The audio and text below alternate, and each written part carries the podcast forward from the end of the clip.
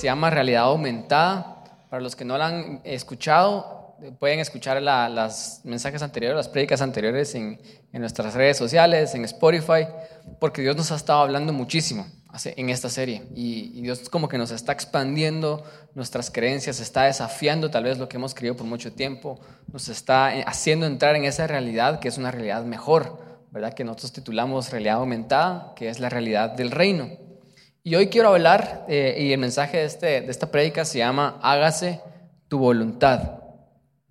Eh, algunos ya saben más o menos por dónde va, pero la, voluntad de Dios ha sido como un concepto bastante ambiguo ¿verdad? Nos cuesta como definir qué es la voluntad de Dios, nos cuesta definir eh, cuál es la voluntad de Dios y, a veces hasta suena así como todo místico, así que es la voluntad de Dios, ¿verdad? No sé si algún, alguno de ustedes ha dicho algo como esto, si es su voluntad, sí, si no, no. Como diciendo, tratando, estamos tratando de justificar no hacer algo, ¿verdad? Tal vez muchos de ustedes han dicho, bueno, si es su voluntad, me voy a inscribir en el gimnasio. Si no tengo el dinero para parar el gimnasio, entonces no, es, no era su voluntad, ¿verdad? Y como que justificamos no querer hacer algo poniendo como que es la voluntad de Dios la que no nos está permitiendo hacer eso, ¿verdad? O tal vez decimos cosas como, es que no sé si es su voluntad. ¿Alguno de ustedes ha dicho eso alguna vez en sus vidas? Y usualmente tratando de justificar simple y sencillamente que están indecisos con respecto a algo. Y, dicen cosas como, es que no sé si es su voluntad y tal vez lo que, lo que está pasando es que ustedes no saben si se inscriben a un viaje misionero, por ejemplo, y porque obviamente eso involucra mucho, mucho esfuerzo, involucra dinero, involucra un montón de una serie de decisiones. Ustedes al decir, no sé si es su voluntad, se están tratando de justificar ustedes mismos para no hacerlo, ¿verdad? Entonces a veces la voluntad de Dios es como bastante ambigua, no sabemos cuál es la voluntad de Dios eh, y simple y sencillamente estamos confundidos en la vida. Yo creo que es un concepto que, que nos confunde a muchísimos de nosotros los cristianos, los que creemos en Jesús. No sabemos simple sencillamente cuál es la voluntad de Dios. Inclusive, tal vez venimos de trasfondos cristianos y trasfondos religiosos en donde nos hemos dado cuenta que la voluntad de Dios ha sido tergiversada y hemos escuchado a personas levantarse y decir, así dice el Señor, y esta es la voluntad de Dios para tu vida. Y tal vez al decirte eso solo te están tratando de tomar una decisión que no querías tomar. Por ejemplo, en una ocasión unos compañeros de acá de la iglesia me contaron que conocían a alguien que le dijeron, mira, es la voluntad de Dios que te cases con esta señora que tiene 10 años más, más, que, que, más que tú, a alguien que tenía 10 años menos y él dijo, bueno, si es la voluntad de Dios, ¿qué puedo hacer, verdad? Y aceptó, ¿verdad? Entonces a veces también hemos visto estos malos ejemplos de la voluntad de Dios siendo tergiversada dentro de la iglesia. Y lo que yo quiero hacer el día de hoy es definir cuál es la voluntad de Dios. Porque ¿cuántos nos beneficiaríamos de saber cuál es la voluntad de Dios? ¿Verdad? Sería, haría nuestras vidas muchísimo menos complicadas y las haría definitivamente mejor. Y yo quiero definir que la voluntad de Dios es bastante clara. Y para esto quiero basarme en Mateo 6, del 9 al 10. Muchos saben a qué me refiero. Y Jesús viene y les dice a sus discípulos, les voy a enseñar a orar. Y en el inicio de su oración les dice lo siguiente, vosotros pues van a orar así. Padre nuestro que estás en los cielos, santificado sea tu nombre. Escuchen esto, aquí está la palabra clave, reino. Venga tu reino, hágase tu voluntad, como en el cielo, así también en la tierra. Si ustedes alguna vez tienen duda acerca de cuál es la voluntad de Dios para ustedes en sus vidas, les quiero poner, hacerlo más claro. Y es que la voluntad de Dios es el reino. La voluntad de Dios es que el reino venga a nuestras vidas. Y yo sé que sigue estando no tan claro, pero después Jesús da una clave que nos hace clarificar esto y, él viene y él dice, hágase tu voluntad, o sea, el reino es la voluntad de Dios, es la voluntad del Padre. Y después dice, como en el cielo, así también en la tierra. Esto quiere decir que la voluntad de Dios para nuestras vidas son todas las cosas que existen en el cielo. Y todas las cosas que no existen en el cielo y que no son principios del cielo y que no son cosas normales en el cielo. La semana pasada definíamos esa normalidad. Eso no es la voluntad de Dios para nuestras vidas.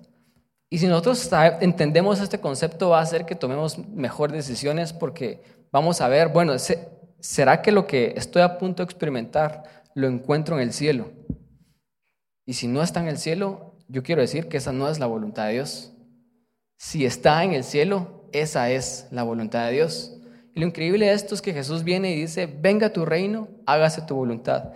Eh, hace, cuando empezamos esta, esta prédica, yo mencioné este versículo que también lo quiero eh, leer nuevamente en Lucas 12:32, en donde Jesús le dice a sus discípulos y les dice, no tengan miedo, manada pequeña, porque a vuestro Padre le ha placido darles el reino. Como diciendo, no tengan miedo, tengo buenas noticias. Y es de que es la voluntad de Dios darles el reino. Entonces quiero empezar con esto. La voluntad de Dios para nuestras vidas es vivir en el reino. La voluntad de Dios para nuestras vidas es entrar, acceder y estar en ese reino. La voluntad de Dios para nuestras vidas son todas las cosas que pasan en el cielo. Y lo increíble de esto es que Dios quiere que pasen ¿dónde? Acá en la tierra. Como miramos en unas semanas, no es solamente una realidad futura que yo voy a experimentar cuando yo me muera, sino puede ser una realidad presente. Debe de ser una realidad presente y esa es la voluntad de Dios.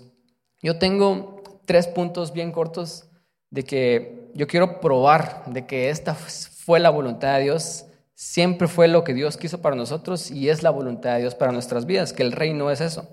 número uno es de que una prueba de que la voluntad de Dios para tu vida es de que tengamos el reino, es de que Él envió a su Hijo. Este versículo ya lo habíamos leído. Pero Lucas 4:43 dice lo siguiente, pero él les dijo, es necesario que también a otras ciudades anuncie el Evangelio del reino de Dios, porque para esto he sido enviado, dijo Jesús. Yo mencioné este versículo como diciendo, Jesús mismo dijo que uno de sus propósitos principales, si no es que el propósito principal por el cual él vino y él fue enviado, fue para predicar el reino. Y yo lo puse desde la perspectiva de Jesús. Pero lo quiero, quiero hacerles saber de que está, desde la perspectiva del Padre, el Padre envió a su Hijo para que nosotros tengamos el reino. Dígame o no si esa no es la voluntad de Dios para nuestras vidas, si Él mismo envió a su Hijo. Y ya tal vez muchos saben esto, pero cuando Jesús viene y dice, es necesario que yo anuncie el Evangelio del reino de Dios, Evangelio significa buenas noticias. Entonces Jesús está diciendo, yo, les, yo mi propósito por el cual he sido enviado, mi propósito por el cual el Padre me envió, es para dar las buenas noticias de que hay un reino. Es un buen mensaje, es un mensaje agradable. No sé si ustedes se recuerdan la película de Chicken Little, que él andaba gritando por todo el mundo, por toda su, su ciudad, el cielo se está cayendo, ¿verdad? Y literalmente eso es lo que Jesús también hizo. El cielo se está cayendo, solo que la connotación de Jesús no era negativa, era positiva, de que el cielo estaba entrando a esta realidad, de que estas dos realidades estaban estaba tomando posesión de la tierra. ¿Cuántos están, ¿Cuántos están viendo WandaVision? Y están viendo cómo Wanda está expandiendo la realidad. Jesús estaba diciendo eso. Una nueva realidad está entrando en vigencia y está tomando posesión de esta realidad, está cambiando todo. Todo cambia eh, a nivel molecular y todo cambia en esta nueva realidad. Jesús estaba predicando eso, el cielo se está cayendo. En Lucas 23, 42, 43, nosotros escuchamos esta historia, tal vez ustedes la, han leído antes, de cuando Jesús estaba en la cruz y él tenía dos ladrones, cada uno a, su derecha y a su izquierda, y uno de ellos estaba burlando de Jesús y el otro viene y, reprende al que se está burlando y después le dice, ni siquiera cuando estás muriendo puedes tener un poco de reverencia hacia Jesús. Y, él, y, pasa este versículo, en el, en el, versículo 42 dice lo siguiente, eh, el ladrón le dijo a Jesús, acuérdate de mí cuando vengas en tu reino. El ladrón estaba reconociendo que Jesús era un rey, que Jesús era el rey y que su reino iba a venir. Y quiero que noten acá de que Él está hablando en tiempo futuro, porque la mayoría de nosotros hemos creído por toda nuestra vida, al igual que el ladrón, que el reino es un evento futuro. Y Él le dice a Jesús, acuérdate de mí cuando vengas. Era como una, una petición de, de, pedir misericordia, pedir piedad, como diciendo, no sé si, si, si, va, si va a suceder, pero por lo menos no pierdo nada en intentarlo. Acuérdate de mí cuando vengas en tu reino, tiempo futuro. Yo estaba leyendo un comentario de esto y, bueno, sigamos leyendo el versículo 43. Dice, entonces Jesús le dijo, de cierto te digo que hoy mismo, que hoy estarás conmigo en el paraíso. El ladrón estaba hablando acerca de una realidad futura, pero Jesús le dijo, es una realidad presente, hoy. Y hay muchas personas que dicen que había una coma ahí, que Jesús le dijo, de cierto te digo, hoy que estarás conmigo en el paraíso, pero eso no es cierto. Esa coma la trataron de poner ahí para justificar otro punto, porque no había necesidad de que Jesús dijera hoy si él está hablando hoy. Él se está refiriendo y menciona la palabra hoy porque él quería hacerle saber al ladrón de que era un, evento presente, algo accesible en este momento. Y el comentario que yo le di era este, que el ladrón fue tan buen ladrón que murió robando el cielo en su último momento. Y realmente eso es lo que Jesús vino a hacer. Él vino a traer el reino, él vino a dar esperanza para un ladrón moribundo que pasó toda su vida tal vez haciendo mal, pero en el último momento él creyó y él en ese mismo momento accedió al reino. Y esas son buenas noticias. La voluntad de Dios es de que tengamos el reino cuando? Hoy, ¿verdad? Hechos 1.6, después, esto sucedió cuando los, Jesús había resucitado y él les había hablado del reino durante 40 días resucitado. Imagínense esto. Jesús murió, resucitó, ellos no podían creer porque lo vieron morir y ahora su cuerpo, Jesús parecía que tenía superpoderes, él traspasaba paredes, él se teletransportaba y no podían entender qué es lo que estaba pasando con Jesús. Y Jesús en esos 40 días que estuvo con él siguió hablando del reino. O sea, era la importancia de, de, este mensaje. Pero aún después de eso, le, le dijeron los apóstoles las personas que estaban con Jesús y le dijeron el versículo 6 de Hechos 1, entonces los que se habían reunido le preguntaron diciendo, Señor, ¿restaurarás el reino de Israel en este tiempo? Aún después de resucitado, Jesús, después de haberles predicado el Evangelio, resucitado por 40 días, aún ellos seguían creyendo de que ese reino era un evento futuro. Ellos seguían creyendo de que el reino era una realidad física que solo iba a afectar al reino de Israel como nación, y ellos no habían entendido el punto. Y creo que nosotros a veces no entendemos tampoco el punto de que Dios trajo el reino. Jesús trajo el reino y esa es su voluntad desde el inicio. Es tanta su voluntad que Él decidió enviar a su Hijo unigénito para, que, para morir, para que nosotros tuviéramos acceso al reino. Él tuvo que morir para que tuviéramos acceso al reino. Son un montón de versículos, pero les estoy dando puras, puras bombas en este momento. Colosenses 1, del 13 al 14, dice lo siguiente. Dice, el cual, hablando de Jesús, nos ha librado de la potestad de las tinieblas y nos ha trasladado al reino de su Hijo amado. Quiere decir que antes estábamos en otro reino, en el reino de las tinieblas, pero porque era la voluntad de Dios que no viviéramos en oscuridad, en tinieblas, Él envió a su Hijo y su Hijo nos trasladó de reino. Y dice después, ¿en quién tenemos, pongan atención a esta palabra, redención por su sangre, el perdón de pecados. Es decir, nos trasladaron a un reino, pero ese traslado tuvo un precio. ¿Alguna vez ustedes se han mudado a una mejor casa? Yo sé que tal vez muchos nos hemos mudado, pero mi pregunta es, ¿se han mudado a una mejor casa? ¿Cuántos están emocionados y los que les ha pasado de mudarse a una casa que es mejor? A una casa que es más amplia, que está tal vez en un lugar más bonito, tiene una, tal vez un, área verde para disfrutar y para poder salir, es más segura. Si les ha pasado, hay una emoción increíble en mudarnos a una mejor casa. Y lo que Jesús hizo es que Él nos mudó a una muchísima mejor casa. Él nos trasladó de casa. Él no solamente pagó el precio de la mudanza, Él pagó a los trabajadores que cargaran todos esos muebles y los mudaran a otro, sino Él pagó la fianza, porque antes para salir de este lugar teníamos que pagar un precio, Él pagó la fianza, Él pagó la mudanza, Él pagó a los trabajadores que hicieron el trabajo por nosotros para mudarnos, Él pagó la renta del nuevo lugar. y la sigue pagando. Esas son las buenas noticias del reino, que era la voluntad de Dios que tuviéramos el reino que Él envió a su Hijo unigénito para morir por nosotros. Y la palabra que les dije que pusieran atención es redención. Redención, tal es una palabra que tal vez no usamos el día de hoy, pero redimir significa lo siguiente. Si me regalan a mí un gift card de, díganme un lugar que les guste. ¿De qué?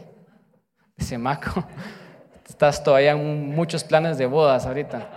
Si me regalan un gift card de, de Meatpack y me quiero comprar unos tenis, ¿verdad? Y, yo voy, me regalaron ese gift card que de hecho mi amigo Jorge me regaló un gift card de ese lugar en diciembre.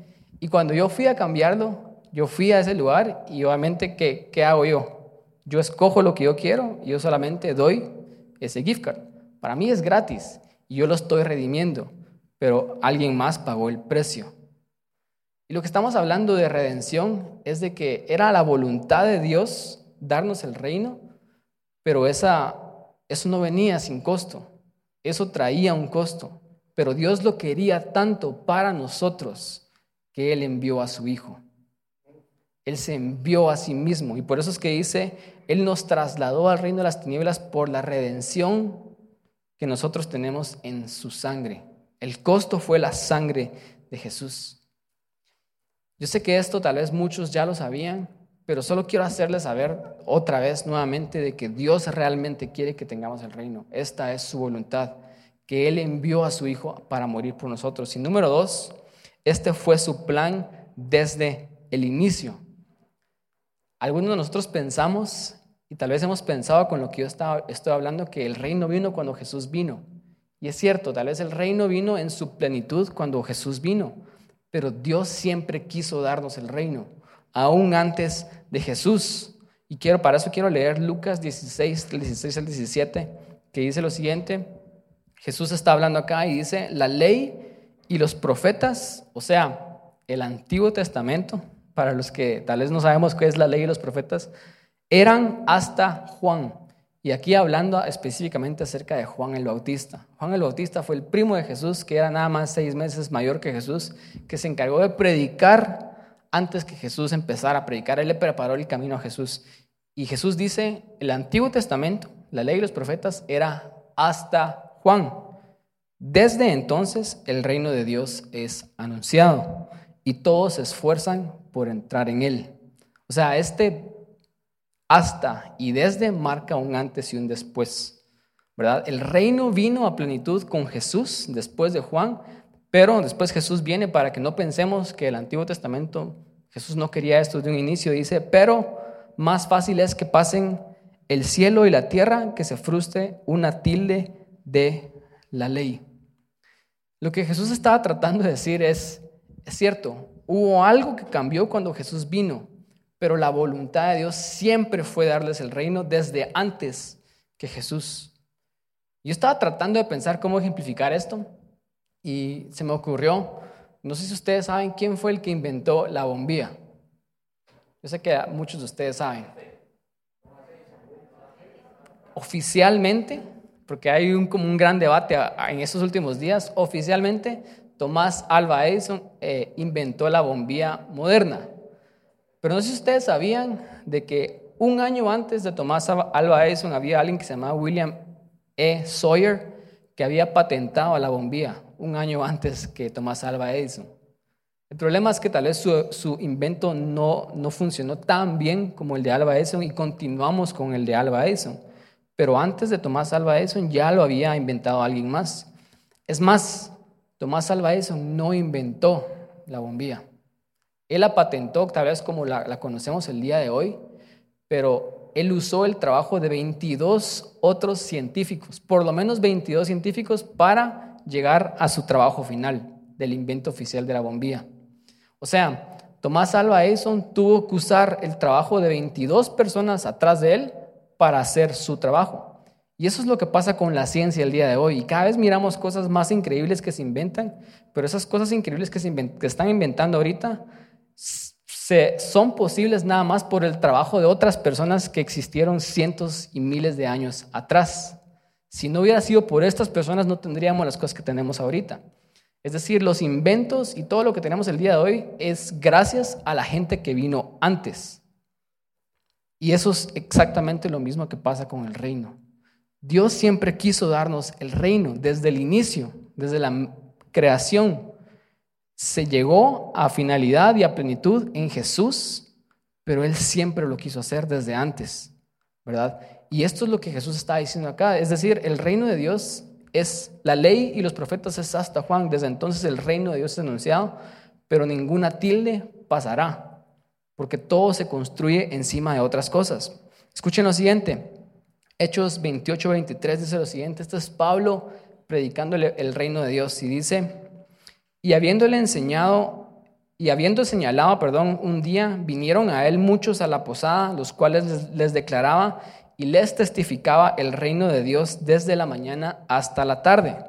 Escuchen cómo hablaba Pablo acerca del reino de Dios, persuadiéndoles acerca de Jesús, tanto por la ley de Moisés como por los profetas. Pablo está predicando el reino de Dios, pero en los tiempos de Pablo no existe el Nuevo Testamento. ¿Qué Biblia usaba Pablo? Pablo usaba la ley y los profetas. Pablo usaba el Antiguo Testamento y por el Antiguo Testamento él persuadía a los judíos y a los gentiles acerca del reino de Dios. Esto es increíble porque esto nos dice que Dios siempre tuvo en mente darnos el reino de Dios desde el principio. Esa fue su voluntad desde muchísimo antes inclusive de Jesús. Con Jesús, Jesús lo hizo posible a totalidad. Pero desde antes de esto, Dios siempre quiso darnos el reino de Dios. En otra ocasión, yo sé que son muchos versículos, pero estoy tratando de ponérselos lo más sencillos posibles. En otra ocasión, habían muchos escribas y fariseos que siempre venían con Jesús y ellos siempre venían y le trataban de poner preguntas difíciles para hacerlo caer. Y en una de estas, eh, en Marcos 12, del 28 al 34, dice, acercándose uno de los escribas, que eran las personas que estudiaban la ley que estudiaban los profetas, que estudiaban eh, el, Antiguo Testamento, uno de los escribas que lo había escuchado disputar, dice, y sabía que Jesús había respondido bien, le preguntó a Jesús y le dijo, ¿cuál es el primer mandamiento de todos? Y tal vez han escuchado este versículo. Jesús le respondió y les dice, el primer mandamiento de todos es, oye Israel, el Señor nuestro Dios, el Señor es uno y amarás al Señor con todo tu corazón, con toda tu alma y con toda tu mente y con todas tus fuerzas. Este es el principal mandamiento. Y el segundo, le dijo Jesús, es semejante. Amarás a tu prójimo como a ti mismo. No hay otro mandamiento mayor que estos. Escuchen esto, aquí quería llegar. Tal vez habíamos escuchado esto. Era, Jesús dio el resumen de la ley, amar a Dios y amar a las personas. Y después viene el escriba y le dice, entonces el escriba le dijo, bien maestro, verdad has dicho que uno es Dios y no hay otro fuera de Él, y que el amarle con todo el corazón y con todo el entendimiento y con toda la alma y con todas las fuerzas, y amar al prójimo, al prójimo como uno mismo, es más que todos los holocaustos y sacrificios. Jesús entonces, viendo que había respondido sabiamente, le dijo, escuchen esto, no estás lejos del reino de Dios. Y ninguno osaba a preguntarle. Es decir, Jesús impresionó de que este escriba, este estudioso del Antiguo Testamento, había llegado a una conclusión, de que en la ley Dios estaba revelando de que lo que él quería era una relación. Él quería una relación personal y él quería que nosotros viviéramos de esa relación unos con otros y el escriba lo entendía. Y cuando el escriba entendió la esencia del Antiguo Testamento, la esencia de la ley, que no sé si ustedes han escuchado esto, que la gente dice es que si Dios es bueno, entonces ¿por qué pasaban tantas cosas raras en el Antiguo Testamento? Y es porque no han leído bien. La esencia del Antiguo Testamento, de la ley y los profetas, era una relación con Dios, era amar a las personas. Eso es lo que Jesús resume en la ley. Y cuando este escriba lo entendió, Jesús le dice, ¿entendiste la esencia? No estás lejos del reino de Dios. ¿Cómo él entendió y se acercó al reino de Dios? a través de leer el Antiguo Testamento. Eso prueba de que Dios siempre quiso darnos el reino. Dios siempre quiso que viviéramos en esta realidad aumentada. ¿Qué Biblia usó Jesús para predicar? El Antiguo Testamento. En este tiempo no teníamos los evangelios porque estaban siendo presenciados, ni siquiera escritos en esos momentos. No teníamos a Pablo, no teníamos todo lo que tenemos el día de hoy. Para hoy, para nosotros hoy debiera ser más fácil comprender acerca del reino, pero ellos comprendían acerca del reino desde el Antiguo Testamento, porque Dios siempre quiso darnos el reino. Y por último, Mateo 13, 51 al 52. Si ustedes han leído Mateo 13, y tal vez puede ser una buena tarea que hagan esta semana, habla puras parábolas y analogías acerca de qué es el reino. Y Jesús les empieza a bombardear con parábolas, así como yo les estoy bombardeando a ustedes con versículos. Y Jesús les hizo la pregunta a sus discípulos, porque obviamente era mucho contenido y eran muchas cosas que Jesús les acababa de enseñar. Y les dice, ¿habéis entendido todas estas cosas? Y los discípulos respondieron, sí, Señor. Y él les dijo, por eso, escuchen esto, todo escriba docto en el reino de los cielos antes habían escribas, gente que estudiaba el Antiguo Testamento. Jesús está diciendo que ahora podemos nosotros ser escribas doctos en, en qué? En el reino de Dios. Y si estudiamos la Biblia bajo esta nueva perspectiva de que hay un reino, nos convertimos en esto. Y Jesús dice, y todo escriba docto en el reino de los cielos es semejante a un padre de familia que saca de su tesoro cosas nuevas y cosas viejas. Porque el reino es la integración de lo que Dios siempre quiso hacer con nosotros. El reino es la, yo puse acá, el reino es la continuación, la finalización y la plenitud de la voluntad de Dios. Es hablar cosas nuevas, que las cosas nuevas son las cosas nuevas que Jesús habló, pero es también sacar cosas viejas del Antiguo Testamento y ver de que Dios desde el Antiguo Testamento ya se estaba revelando y estaba revelando su voluntad hacia nosotros, que es el reino. Cosas nuevas y cosas viejas. Fue su plan desde el inicio. Número tres, y con esto voy a terminar, y es de que la otra prueba de que la voluntad de Dios para nosotros es que tengamos el reino es de que Él quiere que todos sepan acerca del reino. Éxodo 19, del 5 al 6 dice lo siguiente. Ahora pues, y, y al leer este versículo de Éxodo, quiero sacar un tesoro viejo, porque les estaba sacando puros tesoros nuevos, hablando acerca del Nuevo Testamento, pero ahora va a sacar un tesoro viejo. Y dice, ahora pues, esto es en Éxodo 19, si dieres oído a mi voz y guardareis mi pacto, vosotros seréis mi especial tesoro sobre todos los pueblos, porque mía es toda la tierra. Escuchen el versículo 6. Y vosotros me seréis un reino de sacerdotes y gente santa. Estas son las palabras que dirás a los hijos de Israel. El contexto de este versículo es de que hasta hace unos pocos meses, tal vez, ellos acaban de salir de Egipto.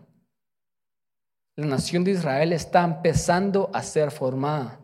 Dios no les ha dado su ley todavía. Es más, en este versículo no les ha dado ni siquiera los diez mandamientos.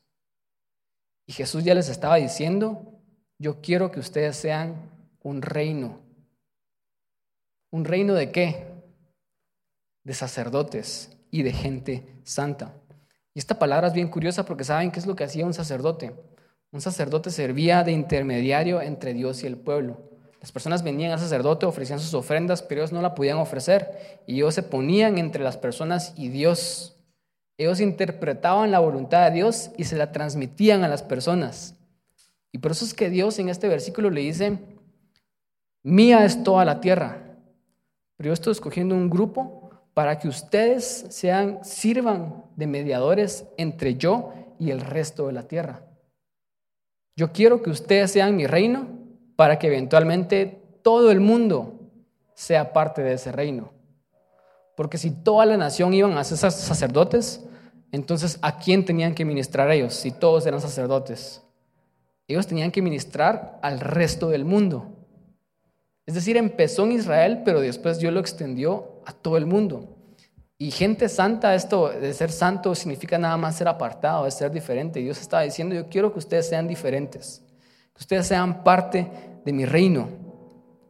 Y eso es lo que Dios siempre quiso. Como nuevamente quiero hablar tal vez el, valor de, de, este versículo de Éxodo 19, porque esta es la primera vez que Dios revela su reino. La primera vez en la Biblia. Antes de que Él les diera la ley, antes de que les diera, Él ya les había dicho que Él quería que ellos fueran su reino. Y eso era para que ellos ministraran el reino al resto del mundo. O sea, Dios siempre quiso darnos el reino.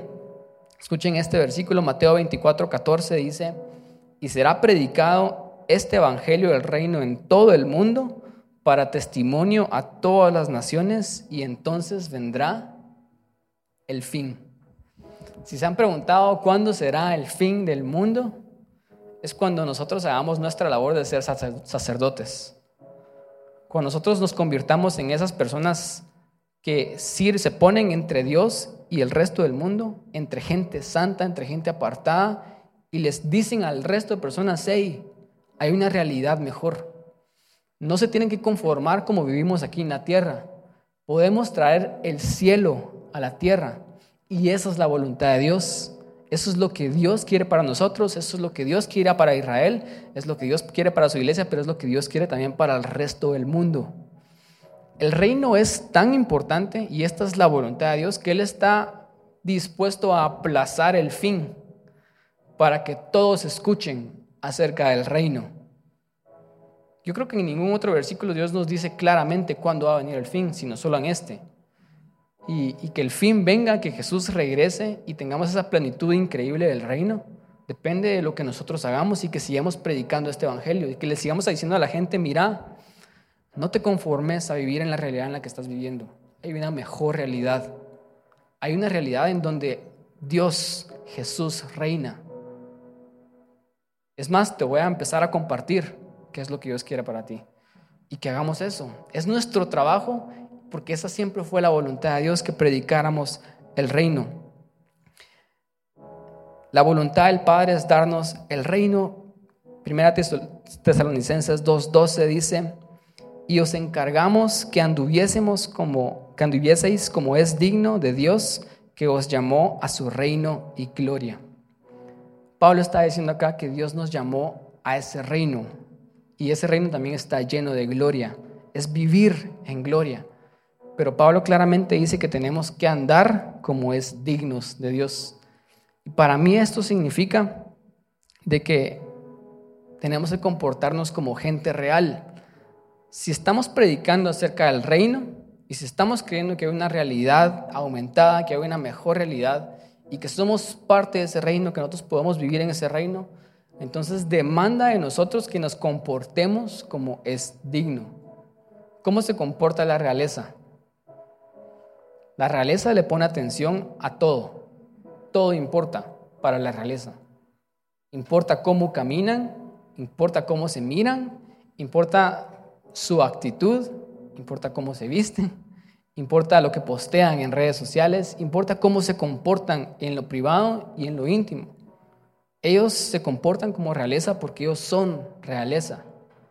Por eso es que Pablo está diciendo, Dios nos ha llamado a un reino y gloria, pero requiere que nosotros nos comportemos como es digno, como gente real.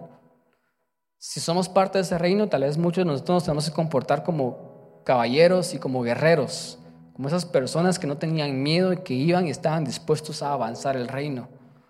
Nos tenemos que comportar como príncipes y princesas, porque es, es, lo que nosotros somos, somos parte de, ese reino. Y se recuerdan que en el versículo de Éxodo que leí hace un momento, Jesús les dice, yo quiero que ustedes sean mis, un reino, sacerdotes y gente santa, pero antes les dice, si ustedes escuchan mi voz y guardan mi pacto, ustedes van a ser mi tesoro, ustedes van a ser mi reino. O sea, hay una condición, y la condición es que escuchemos la voz del rey y que obedezcamos lo que el rey nos está diciendo que tenemos que hacer. Yo creo que empieza con eso. Y eso también es anunciar el reino. Es escuchar la voz del rey y obedecer su voz. Y si yo hago esas cosas, yo entonces empiezo a ser parte de este reino. Yo empiezo a vivir el reino. Es conocer la voz del rey y vivir según su reino. Y por último, para terminar, antes de que nos pongamos de pie, les quiero dar el último tesoro viejo. El, mi, tal vez el, concepto principal de, esta, de este mensaje es de que la voluntad de Dios es de que tengamos el reino. Lo quiere tanto que envió a su Hijo para morir por nosotros. El precio fue su sangre. Lo quiere tanto que esta fue su voluntad desde el principio, desde el mero inicio. Dios siempre quiso darnos el reino. Lo quiere tanto que está dispuesto a aplazar el fin para que todos escuchen del reino. Pero el último tesoro viejo que les quiero dar está en 1 Samuel 8:7. No sé si ustedes habían puesto a preguntar, y los, tal vez los que han estudiado un poco la Biblia, cuando Dios empieza a crear la nación de Israel, obviamente Él levanta líderes. Él, levantó a Moisés, por ejemplo, Moisés les da la ley. Él levanta después a lo, a lo, que llamamos los jueces, que son personas que solamente sirven como, como esas personas que le dicen al pueblo, mucha, dejen de hacer tantas cosas malas. O sea, arrepiéntanse lo que están haciendo, Dios quiere algo mejor para ustedes, pero si ustedes no ponen su parte, Dios tampoco puede obligarlos. Y, Dios levanta a sus líderes para darles ese mensaje de arrepentimiento a las personas, pero Dios nunca puso un rey sobre Israel. ¿Por qué? Porque Dios siempre quiso que Él fuera el rey de Israel. Dios formó un reino, cuando dice gente santa es un reino diferente. Y todos los demás, las naciones alrededor de Israel, todos tenían reyes. La única nación que no tenía rey era Israel, porque Dios quería formar un rey, pero Él siempre iba a ser el rey. Entonces miramos que esa era la voluntad de Dios desde el principio, pero de repente la gente empiezan a ver al mundo y dicen, hey, los filisteos tienen rey, los amonitas y todos estos que terminan con itas tienen rey, y dicen los israelitas, ¿por qué nosotros no tenemos rey? Queremos ser como las otras naciones. Imagínense, qué concepto más, más tonto ahora que lo miramos desde esta perspectiva. Es como nosotros, cristianos, venir acá a la iglesia y decir, ay, sí, soy parte del reino, el rey es Jesús, pero después ir al mundo y dejar que el mundo nos reine, que el mundo nos gobierne. Es ver a las gentes, a las personas de otras, de, la gente, las personas que no tienen a Dios en su corazón, a las personas que no tienen al rey reinando sobre ellos y decir, yo quiero ser como ellos. Y, ellos comenzaron a pedir rey, y en este caso Samuel era el sacerdote líder. Y Samuel se le duele mucho, se enoja mucho por, por esta petición, pero escuchen lo que dice 1 Samuel 8:7, dice, y dijo Jehová a Samuel, oye la voz del pueblo en todo lo que te digan, porque no te están desechando a ti, Samuel, como líder sino me han desechado a mí para que no reine sobre ellos. Es como bien tonto que ellos fueron escogidos por Dios para ser un reino de sacerdotes, gente santa, que iban a ser gobernados por ese rey y le iban a decir a otras, a otras personas, hay una mejor realidad, hay algo mejor que Dios quiere para ustedes, pero ellos empezaron a ver a las otras naciones y dijeron, queremos mejor ser como las otras naciones comenzaron a pedir rey. Y Dios les dio rey, Dios les dio a Saúl. Saúl paró siendo un mal rey. Después Dios, porque es tan misericordioso, les dio a David. David paró siendo un buen rey. Salomón paró siendo otro buen rey. Pero así fue la historia de, de Israel. Ellos inicialmente no tenían que tener rey porque se supone que Dios reinaba sobre ellos. Mi punto es, ¿cuántos de nosotros hemos hecho esta petición delante de Dios con nuestras acciones? Porque hay una mejor realidad, una realidad aumentada. Dios quiso que esa realidad siempre la tuviéramos. Esa fue su voluntad, esa es su voluntad. Dios quiere que vivamos el cielo acá en la tierra. Pero nosotros no lo dejamos porque seguimos pidiendo que otros reinen encima de nosotros menos el que debiera estar reinando sobre nosotros, que es Dios, que es Jesús. Y Dios lo permite porque Él nos da libertad, Él nos da libre albedrío. Hay muchas personas que han usado este versículo y han dicho, Dios te da a veces lo que no es su voluntad. Y no, no es cierto. Dios no te da lo que no es su voluntad. Dios te da lo que tú estás decidiendo, porque tenemos libertad. Y Dios les dio, les dio rey a ellos porque ellos lo estaban pidiendo. Pero al hacer eso ellos estaban diciendo, Dios, no queremos que tú reines sobre nosotros. Y esas palabras a mí me duelen mucho. Yo cuando estaba viendo este versículo me dan ganas de llorar cuando Dios le dice a Samuel, no te sientas mal, haz lo que ellos están pidiendo porque no te están desechando a mí, sino me están desechando a mí, para que yo no reine sobre ellos. Hay una mejor realidad y en esa realidad el cielo puede pasar en nuestras vidas, pero tenemos que dejar que Él reine. Tenemos que dejar que Él reine sobre nuestras vidas. Nuevamente, Éxodo 19, si escuchan mi voz y obedecen mis mandamientos, ustedes van a ser mi especial tesoro. Ustedes van a vivir el cielo. O sea, hay una acción que podemos hacer. Y esa acción es reconocer la voz de Dios, reconocer la voz del rey y obedecerla. Porque si no dejamos que Él reine, entonces somos como el pueblo Israel que estamos pidiendo que otro reine, ¿verdad? Y no hay una tercera opción. O reina Dios o reina otro, pero alguien está reinando. Quiero que se pongan de pie. Con esto vamos a terminar.